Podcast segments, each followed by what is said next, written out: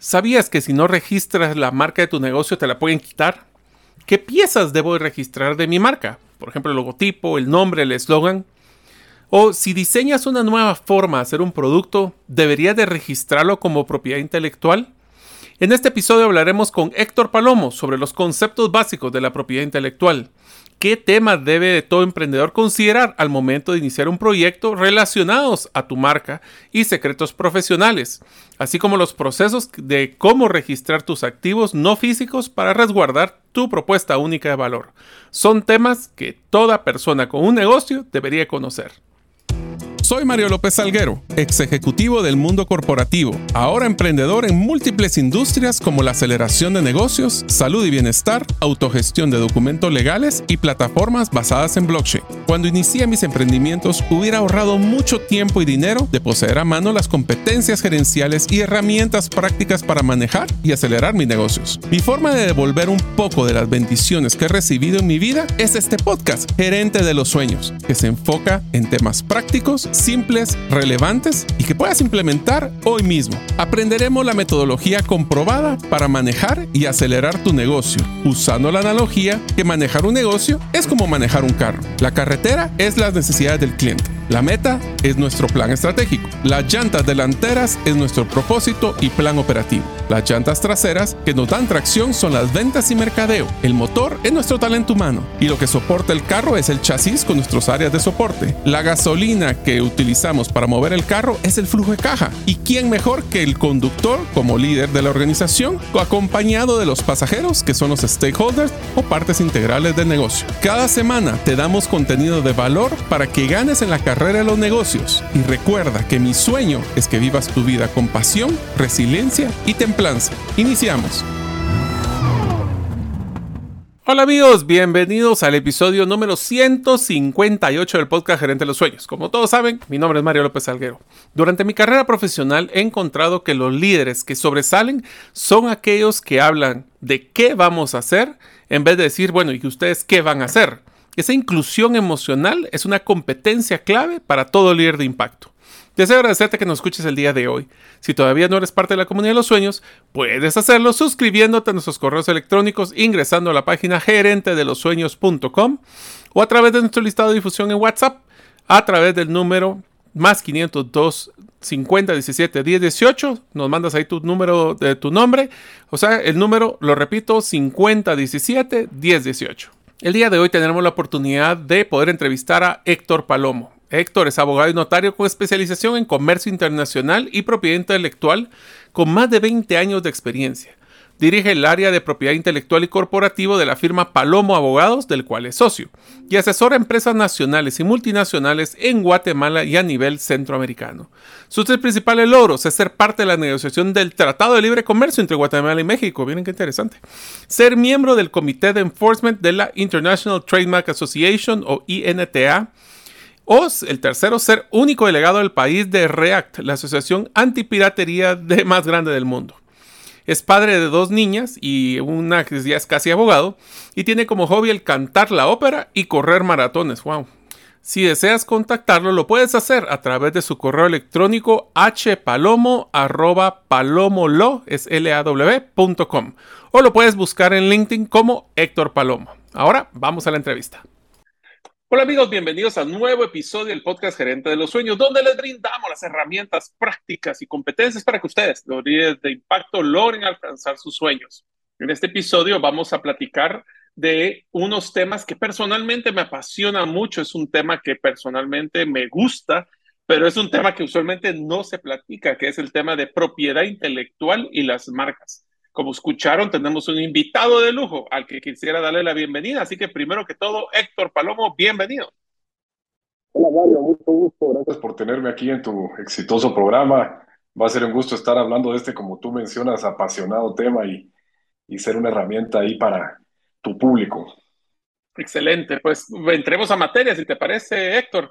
Yo lo que quisiera es que empezáramos tal vez con algo bien básico para que las personas empiecen a entender este mundo de, las, de la propiedad intelectual. Y es que quisiera que me explicaras qué es propiedad intelectual y qué cosas deberían de entrar en el contexto de propiedad intelectual que una persona en un negocio debería considerar. Claro, mira, pues como tú dices, es un tema legal, pero que está en el día a día de todas las personas. Es increíble cómo el tema de propiedad intelectual está en nuestro cotidiano vivir y es en una definición corta todo aquello de la mente humana que por su novedad y por su distintividad eh, se crea un derecho intangible que puede ser registrable y protegido ante terceros. Entonces la mente humana es tan fabulosa que se ha creado eh, lo, que más nos ayuda a vivir al día a día y lo que más son nuestras herramientas eh, desde, desde temas de salud, desde temas de vestido, desde temas de tecnología. Entonces, todos esos artículos, productos, servicios que nosotros vemos vienen de la, de la mente humana, de la creatividad, de la distintividad y por eso se les ha dado un valor y una protección legal, que es lo que comúnmente se llama propiedad intelectual y eh, eso está protegido desde la Constitución de la República hasta las, en las leyes internacionales y Guatemala está muy bien estandarizado y homogeneizado en cuanto a las leyes y reglamentos y nuestro registro de propiedad intelectual para que la gente lo tenga como un tema que no es del otro mundo, sino un tema en el que tiene un acceso fácil, eh, bastante eh, seguro y certero para que sus ideas y sus eh, creaciones tengan protección. Héctor, pero yo a mí me gustaría como que para que todos entremos en este concepto de propiedad intelectual, por lo que entendí de tu comentario es que son es cualquier bien intangible, o sea, esto no es una casa, no es... desde desde temas de salud, desde temas de vestido, desde temas de tecnología, entonces todos esos artículos, productos, servicios que nosotros vemos vienen de la, de la mente humana, de la creatividad, de la distintividad y por eso se les ha dado un valor y una protección legal que es lo que comúnmente se llama propiedad intelectual y eh, eso está protegido desde la Constitución de la República hasta las, en las leyes internacionales. Y Guatemala está muy bien estandarizado y homogeneizado en cuanto a las leyes y reglamentos y nuestro registro de propiedad intelectual para que la gente lo tenga como un tema que no es del otro mundo, sino un tema en el que tiene un acceso fácil, eh, bastante eh, seguro y certero para que sus ideas y sus eh, eh, creaciones tengan protección. Héctor, pero yo a mí me gustaría como que para que todos entremos en este concepto de propiedad intelectual, por lo que entendí de tu comentario es que son es cualquier bien intangible, o sea, esto no es una casa, no es un carro, es algo que se, es algo que no tiene necesariamente una forma física, puede o no tener una forma física, que fue hecho, diseñado y creado desde la empresa o de la persona que requiere de algún resguardo para que alguien más no me lo robe. ¿Así sería, por más o menos? Sí, lo, que, viene de la mente humana, como es un intangible y está en nuestro interior, la forma de externalizarlo ya después viene dentro de los distintos derechos que se protegen la propiedad intelectual, que los vamos a conversar, y eso la, la ley y, los estados le han dado una forma de protección que ya se vuelve en un registro, lo que comúnmente se conoce como un registro marcario, como una patente de invención o como la protección de una obra. El tema de propiedad intelectual, eh, dicho, dicho en una forma fácil, incluye las marcas o signos distintivos, que es la marca Coca-Cola, que es la marca Apple, que es la marca Nike, Después están las patentes de invención, que son los desarrollos ya intelectuales que han llevado a descubrimientos que tienen una aplicación industrial y que se vuelven protegibles por, esa, por ese aporte industrial o solución industrial que se encuentra a través de las patentes, que vienen los medicamentos, que vienen eh, motores especializados, todo aquello ya que es producto de, un de una ingeniería eh, en, algún, en, algún segmento especializado. Y después está todo lo que son derechos de autor, que estamos en el mundo de la música, que estamos en el mundo de la, del, del software, que estamos en, en, el mundo de los libros. Entonces la propiedad intelectual, como, como, como lo dice, viene todos esos productos o servicios que te estoy comentando, vienen del intelecto humano, eh, algunos eh, con capacidades especializadas, otros porque en un café como una plática como estamos teniendo hoy, dicen, ¿por qué no le ponemos de esta forma a nuestro negocio? Y, a partir de ese nombre exponen, eh, vuelven exponencial el crecimiento y su fama en el mercado. Entonces, todo ese intelecto, todo ese producto que viene del intelecto, que es intangible, se consolida ya en la protección que se obtiene dentro en, nuestras oficinas públicas y, en el mundo legal, pero todo viene de ese conocimiento previo que, que, que, que, el ser humano ha, generado. Ya después podemos hablar, hablar, de lo que es la inteligencia artificial, pero actualmente está regulado lo que el intelecto humano produce y, cómo eh, se vuelve un bien intangible, explotable, ¿verdad? Porque eso es bien importante decirlo, que lo que se busca es que eso tenga un valor eh, comercial, que como sabemos muchas empresas tienen más valor comercial en estos intangibles que lo que tienen en bienes eh, inmuebles o de otro tipo, ¿verdad? Entonces, esa es la importancia, ¿verdad? Ahora, Héctor, entonces vamos de lo simple a lo complejo. Lo simple actualmente es que cualquier persona que quiere pensar en un emprendimiento lo primero que debería de considerar como bajo el concepto de propiedad intelectual debería ser el nombre de su negocio, que básicamente lo va a registrar y hay un proceso de validación que no sea igual o parecido a otro negocio. Y lo segundo es su marca. Y la, ahí te haría la pregunta, Héctor, cuando queremos hacer un registro de marca, ¿cuáles son los componentes que deberíamos de considerar en una marca? Por ejemplo, obviamente el logotipo es una pieza, si tenemos algún tipo de letra especial diseñado para nosotros, es ese, colores, ¿qué otras cosas deberíamos de considerar en ese tema de registro de tu primera negocio en temas de relación de propiedad intelectual? Uh, tú cubriste todo ahí en tu pregunta, porque realmente cuando se, cuando se, habla, cuando se habla de una marca, se habla, eh, técnicamente se dice signo distintivo, y es porque yo cuando tengo la, idea de llamarle de una forma a mi negocio, lo que busco es distinguirme de algún competidor que, que, no quiera llamarse como yo, ni que yo quiera llamarme como él, ¿verdad? Entonces se crea ese nombre distintivo para denominar mi negocio y a este nombre, que al principio puede ser eh, una palabra, un grupo de palabras, lo puedo vestir con colores, con signos distintivos que sean diseños, que sean eh, algún personaje y toda una creación que hay alrededor de lo que vemos en la marca, que es al final del día como yo me voy a acreditar ante el público y voy a atraer a mi público target y va a llegar a mi negocio porque saben que el producto que sale de ahí, del negocio que se llama tal y que tiene un diseño o una señal de publicidad tal, voy a obtener este, este producto de consumo, este almuerzo, esta, este textil, esta crema, y ahí se crea eh, todo el componente que tú bien dices, es una palabra, más un diseño, más una letra especializada, más una figura, y técnicamente eso lo que, lo que se convierte es una solicitud marcaria que se llama mixta, que es marca y diseño, marca y mm, logotipo, o como lo quieras denominar, pero es importante que la gente tenga todo el contexto de todo lo que yo estoy poniendo aquí en mi, en mi mercadeo, en, los panfletos que da y en lo que estoy subiendo a Instagram y demás. ¿Solo es el nombre o es el nombre más algo o más esto? Entonces, todo eso es lo que constituye el signo distintivo, lo que después llamamos marca. Héctor, y una pregunta tal vez así bien, tal, porque para que no me voy a extender, porque ya me di cuenta que me contesto las preguntas que te hago, pero bueno, es eh, que ¿En qué momento debería un negocio considerar registrar su marca? Porque usualmente, como te menciono, empezamos registrando el nombre de la empresa en un registro mercantil, por ejemplo, y empezamos a generar facturas. Pero cuando generamos nuestra marca, ¿cuándo es que deberíamos de registrarla?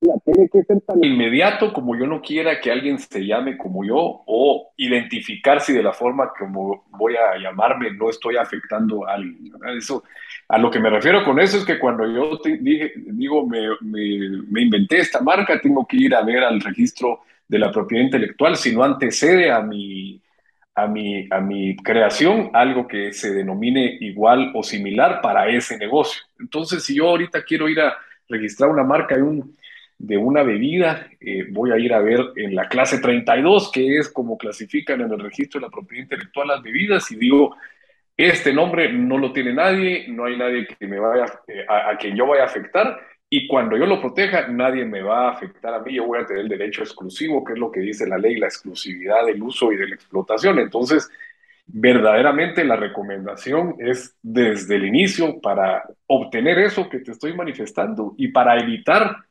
eh, que este emprendimiento que ya lleva una inversión, una eh, exposición ante el mercado, se encuentra un obstáculo por ahí a medio camino de que alguien que tenía un registro similar o idéntico te venga a poner una fractura en, esa, en ese crecimiento. Entonces, verdaderamente, en, una respuesta corta, es desde el principio.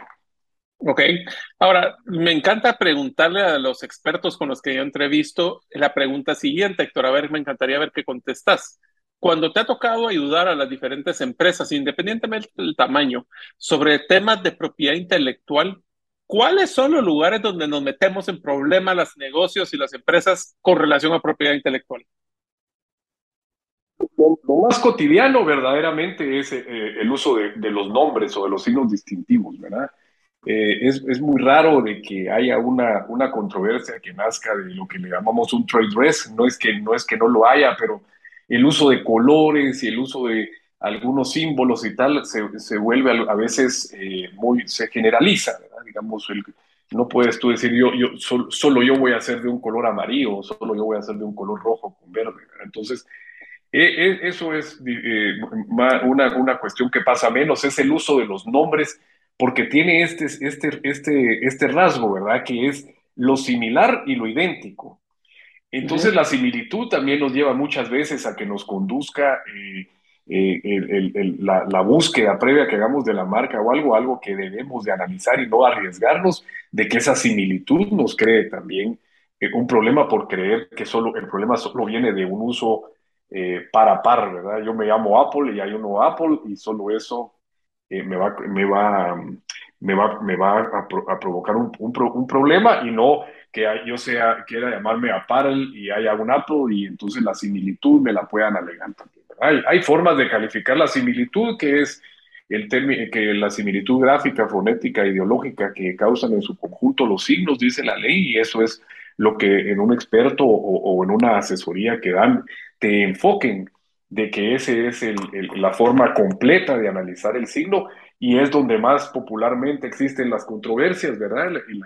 principalmente en, el, en el uso similar, ¿verdad? El aprovechamiento, que es lo que podría hacer alguien que quiere infringir un derecho de propiedad intelectual, obviamente es infringir de alguna forma idéntica o cercana a alguien que ya popularizó o se expandió o está conocido en el mercado. Eso es lo que lo que viene como paso posterior cuando ya la, marca es un asset y ya tiene ese valor en el mercado y llama la atención, entonces quienes quieren acortar el camino entran al, al mundo de lo similar o, lo idéntico y, la controversia se provoca.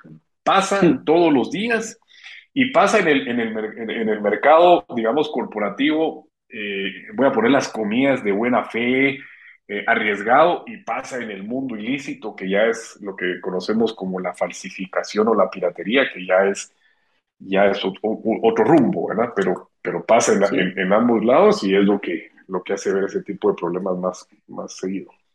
A ver, voy a, voy a hacerte preguntas así un poquito controversiales, Héctor, para ver tu punto de vista. Eh, en tu caso, pues obviamente sabes que uno de los casos más icónicos de propiedad intelectual fue una cerveza guatemalteca que cuando entró, trató de entrar al mercado americano, eh, había registrado alguien anteriormente ese nombre o similar en Estados Unidos y tuvieron que ponerle otro nombre por el tema de propiedad intelectual. Ahora, en este caso, eh, la pregunta que te quisiera hacer es si una persona está pensando en eh, exportar o en hacer un producto, debería de, eh, o sea, como que en qué momento deberíamos de tener que buscar el registro de propiedad de otro país para registrar nuestra marca. Porque obviamente esto no es como el dominio, que uno compra el dominio y, trata de comprar el .com, .net, .edu y todos los que variantes, porque esto pues obviamente tiene un costo. ¿Qué le recomendarías a una persona que está pensando en un futuro exportar a algún país? ¿Debería de hacer todo ese análisis de registro de marca y, hacer la investigación y hasta registrarla?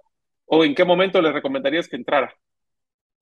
Mira, nosotros cuando estamos con un pequeño, mediano, gran empresario, siempre le mencionamos el tema que llamamos nosotros la territorialidad, es decir, hacerle saber de entrada que su registro marcario aquí va a ser para nuestro país, eh, la exclusividad se va a encontrar en Guatemala y cuando se vaya a otro mercado hay que hacer el mismo proceso y se van a encontrar los mismos riesgos. Entonces, eh, vamos a encontrar tres segmentos. La persona que nos diga, yo voy a estar en Guatemala por el momento y no quiero hacer otro gasto, otra incorporación, es, aquí es mi target Y está la gente que dice regional, al menos Triángulo Norte, porque tengo estos clientes ya potenciales.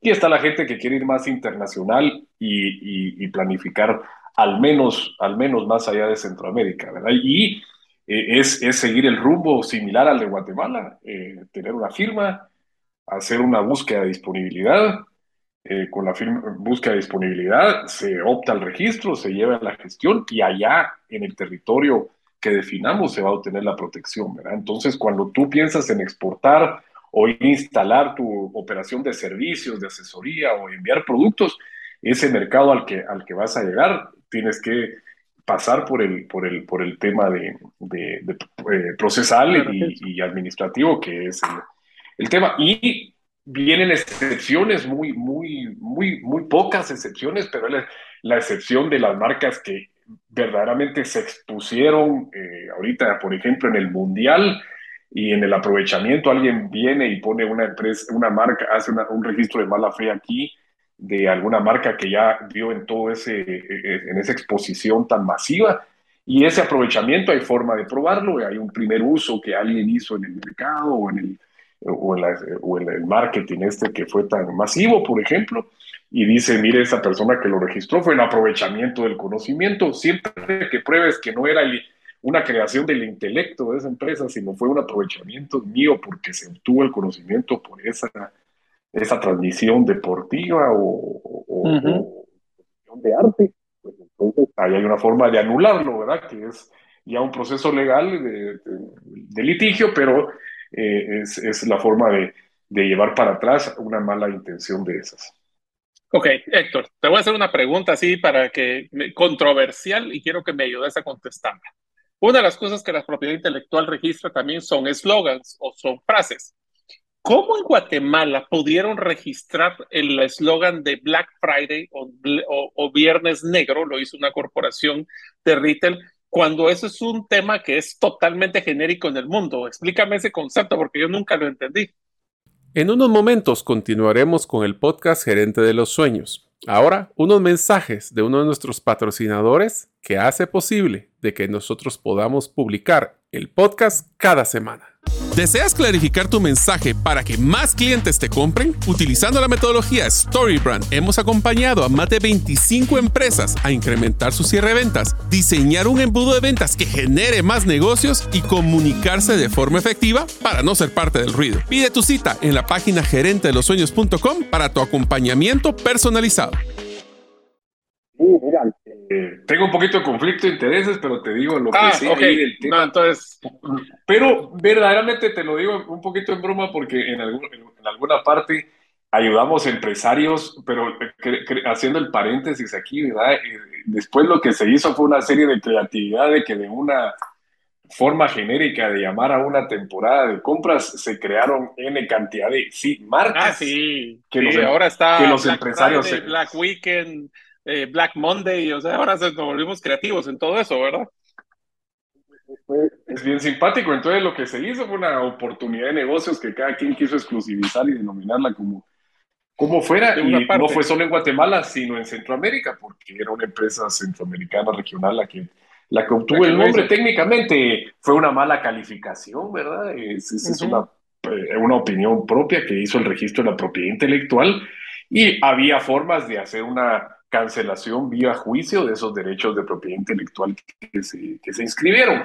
Lo que pasa es que las empresas optaron, de las grandes a las medianas, optaron mejor por sacar sus, sus marcas propias que ir a litigarle a quien se exclusivizó de ese nombre eh, la anulación, ¿verdad? Para que pudiera ser parte del dominio público como debía ser.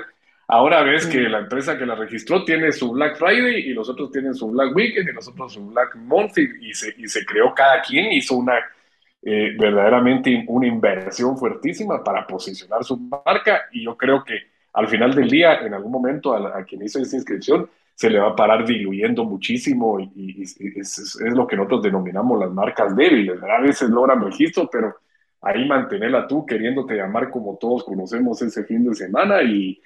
y Chaval, pasar más peleando que lo que estás vendiendo, ¿verdad? peleando, y, entonces lo que hizo ahorita es que lo, ¿verdad? Se, se confundió entre un todo que, la, que los empresarios del sector eh, mejor decidieron cada quien eh, hacer sus marcas y, y, hoy por hoy los consumidores tenemos que buscar a dónde vamos cuando...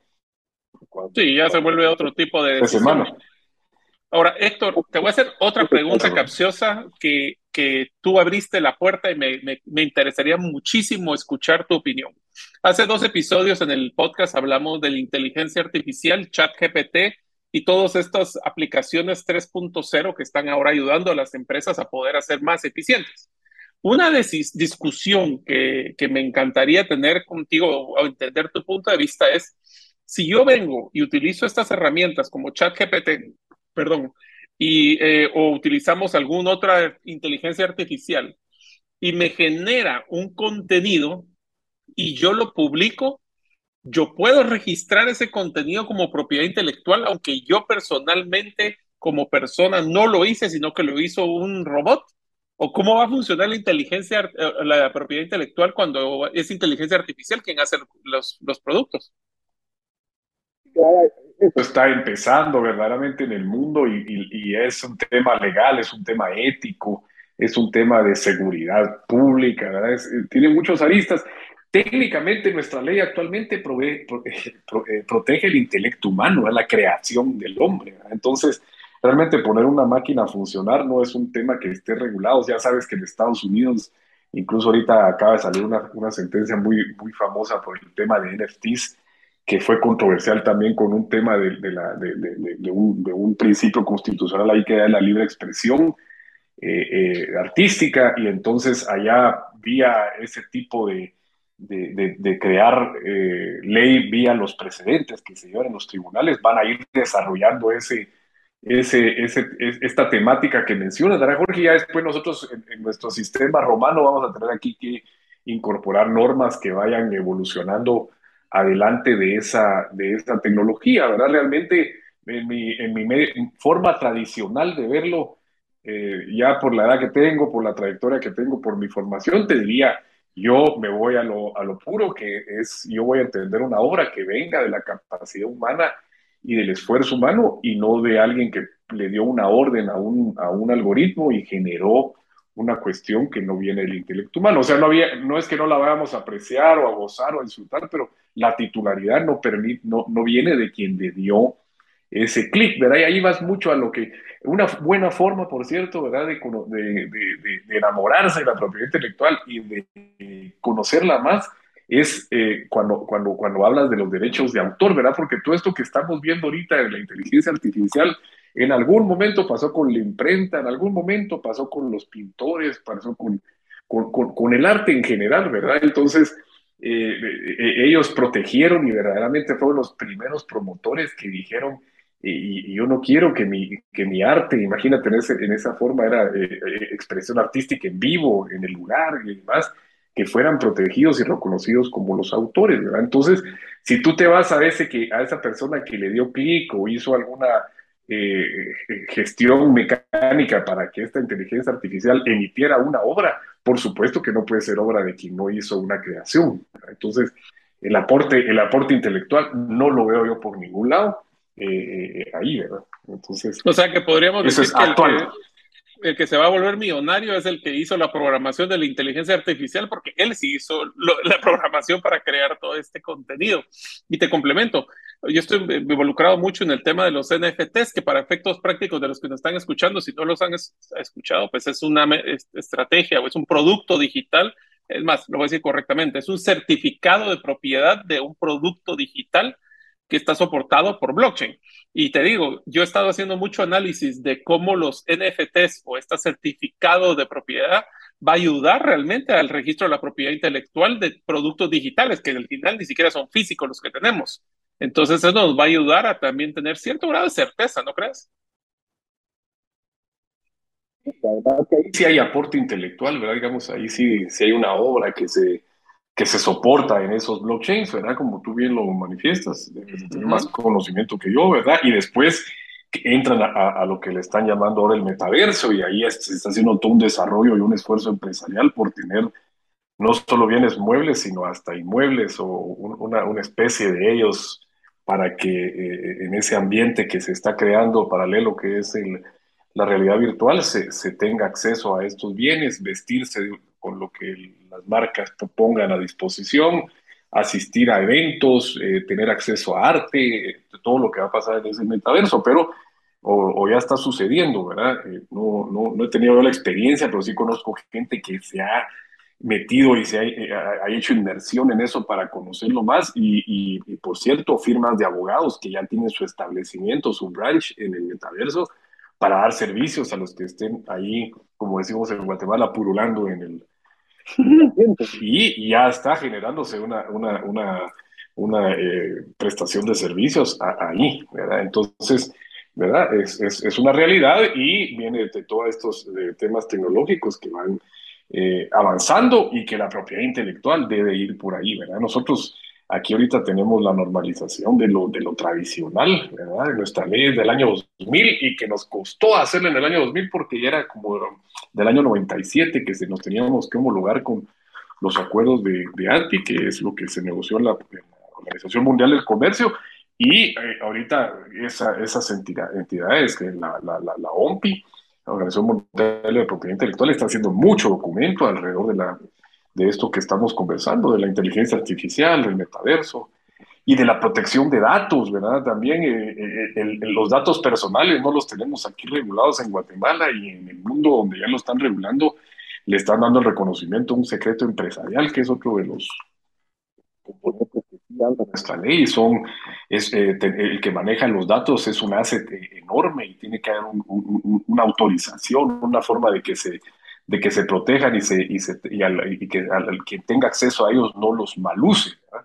Mm. Entonces, aquí en Guatemala recibimos llamadas de, de lugares que decimos dónde habrán obtenido eh, o cosas en tus redes sociales donde eh, de por tener la información de alguien saben que tú eres el target para comprar este producto, para eh, oír a este cantante o para oír a este político. Entonces es muy peligroso, ¿verdad? Y por eso es que también es una cuestión, tal vez no propiamente propiedad intelectual, pero cuando lo ves a profundidad en la protección de quien quiere custodiar los datos, ya sea a nivel personal o empresarial, eh, es, es un tema bastante relacionado.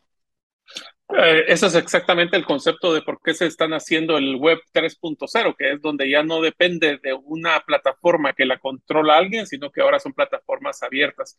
Pero Héctor, una pregunta que quisiera hacerlo para hacer un proceso simple. Con tu experiencia, si yo registré mi marca, tengo todo mi proceso de la empresa, el nombre, el logotipo, todo lo que hemos platicado anteriormente, y veo que alguien está utilizando alguno de mis elementos, ¿Qué debería de hacer yo como negocio para poder cuidar esa propiedad que he registrado?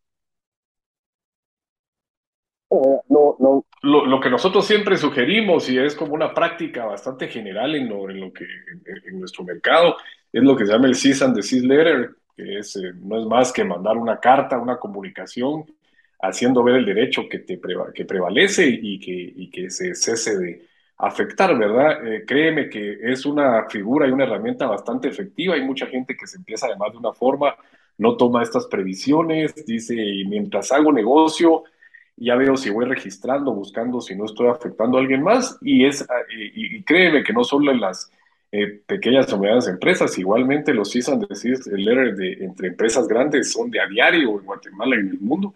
Y es lo primero que se recomienda. Por supuesto que esto es previo de tener que ir a un proceso legal, que puede ser civil o penal, dependiendo dónde esté el enfoque de la violación, ¿verdad? Entonces, eh, nuestra ley contiene eh, medidas judiciales donde puedes inmediatamente asistir a un juez y hacer eh, la alegación y pedir que se cese inmediatamente cualquier acto de publicidad, cualquier acto del funcionamiento de, algún negocio, etcétera, que esté utilizando el nombre.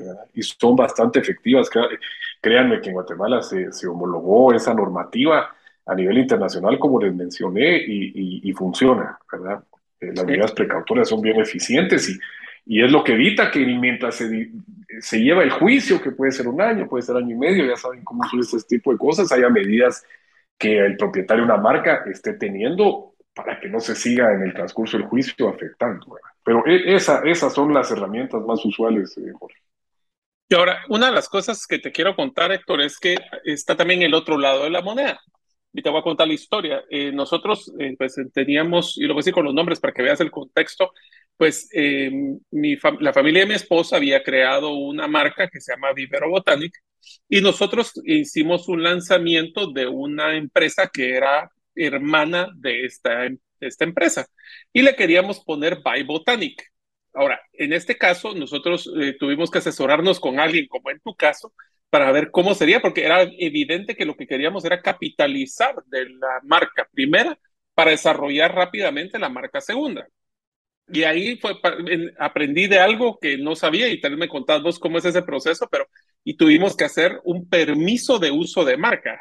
¿Es común utilizar ese concepto de permiso de uso de marca en, en nuestro país?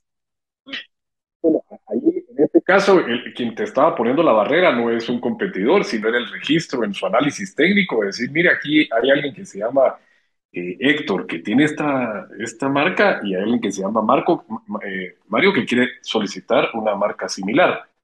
yo no sé, aquí no me están presentando que son socios, que se están autorizando. Yo para mientras cierro la puerta y no dejo que se registre.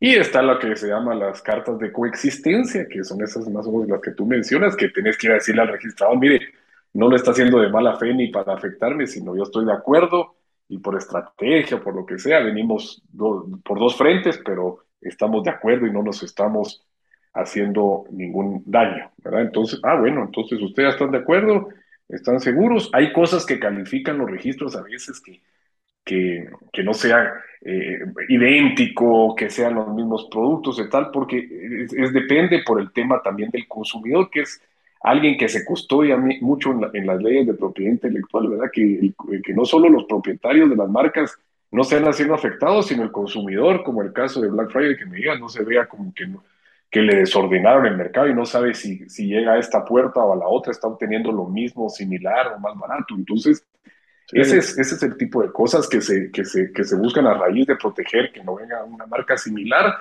y que aunque estén de acuerdo que se puede, que van a estar en el mercado, no, no, no atenten contra el consumidor. Eh, en este caso, el, el, mismo registro te puso lo que técnicamente debe pasar. Mire, hay similitud, no, no procede la marca. Y la opción B era llevar una carta de coexistencia, haciéndole ver que eran eh, dos personas o dos empresas de acuerdo o en, o en el registro y pues es la forma de abrirle la puerta para, para entonces que les dé acceso a, la obtención. Sí, en, en, unos episodios anteriores que tocamos muy brevemente el concepto de propiedad intelectual, eh, Héctor, hablábamos que dos momentos o dos situaciones que los negocios se han metido en problemas con temas de propiedad intelectual. El más común era temas de licenciamiento de software, donde tienes que pagar por el uso del servicio, que no es tanto en propiedad intelectual como uso de producto, pero donde sí era un tema de que era complicado, era el tema de uso de música en las salas de espera de los negocios o en restaurantes donde ahí hay un tema de propiedad intelectual, donde las personas deben de pagar por un servicio para, porque no, no solo es poner Spotify y, escuchar música, sino más. Eh, ¿Qué podrías decirnos sobre este tema, por ejemplo, del uso de la música en nuestro negocio? ¿Cómo deberíamos de hacerlo para no meternos en problemas de propiedad intelectual? Este es un tema bien controversial porque verdaderamente eh, a, veces uno mismo que, que, que, es puritano en el tema llega a creerlo hasta hasta cierto límite, ¿verdad? Porque eh, hay unas entidades que se llaman de gestión colectiva, que son asociaciones que la misma ley previó y porque funcionan a nivel internacional y se forma una asociación en cada país que estos entes colectores de derechos de autor eh, quieren, quieren hacer en los países a través de estas normativas y se inscriben vía asociación en nuestro sistema porque son, entre paréntesis, no lucrativas para los efectos de la recolección, pero realmente lo que hacen es, en lugar de que venga Shakira, Ricardo Arjona y Bad Bunny a hacer cada quien por su lado una recolección, estas entidades eh, con una atarraya o una red hacen una recolección y ellos tienen sus fórmulas de, de repartición ecuánime a los, a los artistas y a los que tienen los derechos conexos, que en este caso son las disqueras, ¿verdad? Entonces, estas asociaciones son las que tocan la puerta de, pasan por Shazam, con Shazam por algún, por, pasan haciendo monitoreos y te, y te buscan, y si tú tienes una zapatería que en donde quieres pasar un repertorio X, pues entonces haces un contrato con ellos y te hacen una validación, el cobro de una licencia con el repertorio que ellos, que ellos, que ellos eh, protegen, ¿verdad? Entonces, eh, como tú dices, ¿verdad? Y yo lo, he oído muchas veces, pero mire, es que la música ni siquiera me sirve aquí para, para tener al, que se está probando el zapato, que se ve 10 minutos, pues el enfoque a ver si atrae la misma cantidad de clientes, o ponga música que sea libre, que también la hay, ¿verdad? Y entonces no, no, no tiene que incurrir en ese gasto. Y hay quienes dicen, lo voy a hacer así, otros dicen, no, sí necesito ese tipo de, de asset que es esa música atractiva, el cantante de moda, qué sé yo, y, optan por pagarla, ¿verdad?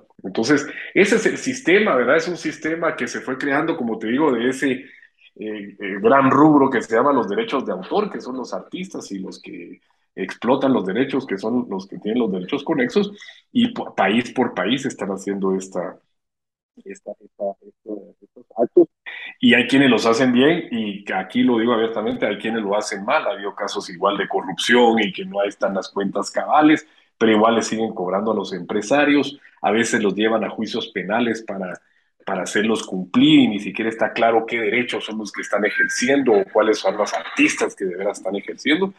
Y dicho sea de paso, acaba de salir una resolución de la Corte de Constitucionalidad donde quien llegue a cobrarte tiene que estar eh, comprobando y legitimado, a decir, yo represento a este, a este portafolio de cantantes, y no cobrarte los que ni siquiera eh, representa, que fue lo que estuvo pasando en un momento. Entonces, eh, por ahí está el tema, y, es con lo que vivimos, y hay que asesorarse, y hay que conocer, y tiene, ahí está el derecho que te estoy manifestando, te tienen que decir, mire aquí, yo tengo la acreditación de este repertorio, por eso se lo estoy cobrando, y tú decides pagarle si quieres usar el repertorio o no pagarle y usar uno libre o no usar. Ok. Y entonces te la pregunta final, Héctor. ¿Qué otras cosas se te ocurren o consideras que un negocio debería de tomar en cuenta relacionados a propiedad intelectual? Hemos hablado de registrar su marca, hemos hablado de cuidar, de utilizar propiedad intelectual de otras personas, hemos hablado de cómo poder actuar en el momento que vemos que alguien ha utilizado nuestra marca o nuestra propiedad intelectual. ¿Hay algo más que consideras que debería estar en la mente de nuestros oyentes? Mucho todo ese potencial que hay en Guatemala de creadores de software, Mario, es decir, eh, aquí tenemos el principio de protección de los software que no, no tienen, no, no, no, estamos obligados a registrarlos, sino se protegen desde su primer uso, ¿verdad? Entonces van a, a pichar a veces sus proyectos con, con posibles inversionistas o algo y, realmente el tener contratos de confidencialidad o donde garanticen que se está haciendo ese exposure de su creación para promocionarlo comercialmente y que después no les arrebaten eh, el, el, el, derecho, ¿verdad? Es, es bastante importante, ¿verdad? Y porque son formas de proteger muy especial, ¿verdad? No, no, no están llegando, mire, yo tengo esta marca registrada y estoy haciendo, yo tengo este software y obviamente para interesar a un inversionista le tienes que hacer todo el exposure de lo que estás ahí revelando. Hay, hay unos que son tan novedosos que cuando vas a, a exponerlo, eh, de, que tus, que tus oyentes lo hayan recibido de ti para reclamar cualquier derecho posterior.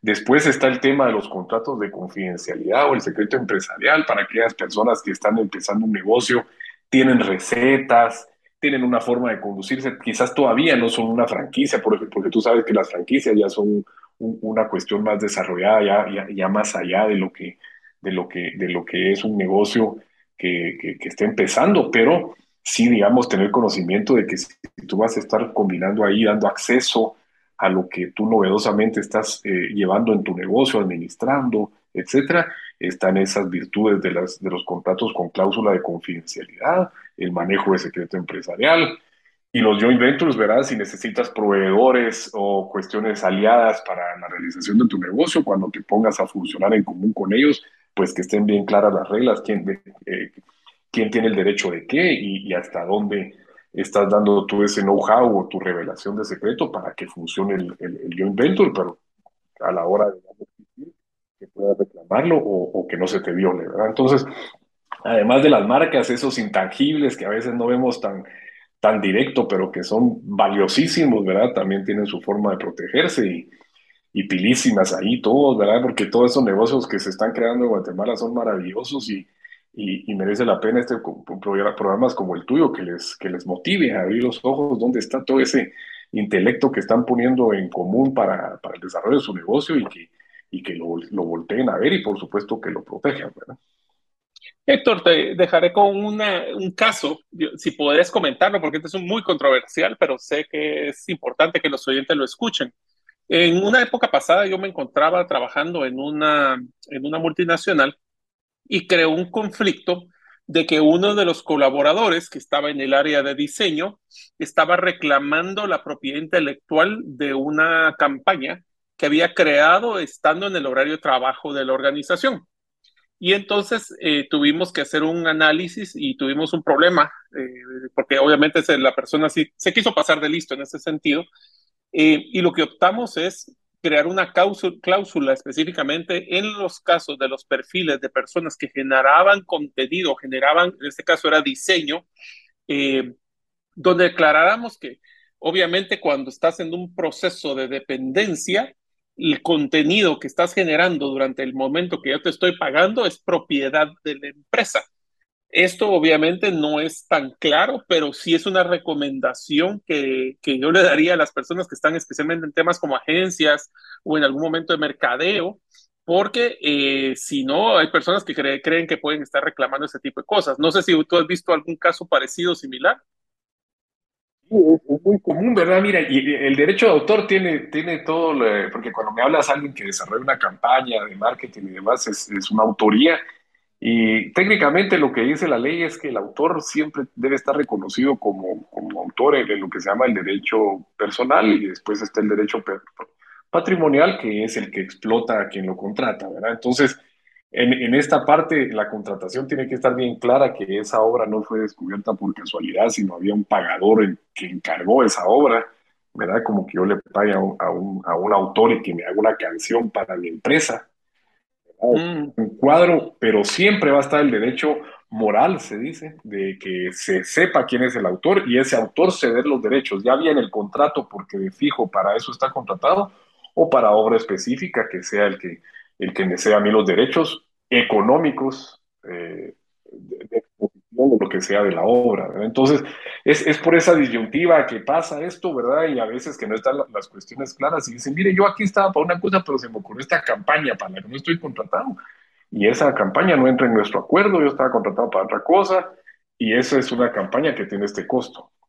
Si no lo tenías bien definido en tu contrato, el derecho moral y económico queda ahí, el, el moral indiscutible y el económico queda en una controversia quizás bastante innecesaria de tenerla si, si, si hay formas de cubrirse, como tú dices, eh, vía los contratos de servicio o laborales, ¿verdad? Entonces, esa, esa es una, un buen tema y pasa mucho, ¿verdad? Tenemos a creativos, tenemos gente, yo tengo un bufete y tengo aquí gente que está haciendo eh, contratos novedosos, eh, estrategias legales novedosas, todo eso tiene autoría pero yo tengo que tener bien claro con mis colaboradores que estamos aquí para hacer esa asesoría para los clientes y nos están pagando los clientes y no se les ocurrió porque, porque, porque es fuera de su funcionamiento propio, sino es una contratación para esos efectos.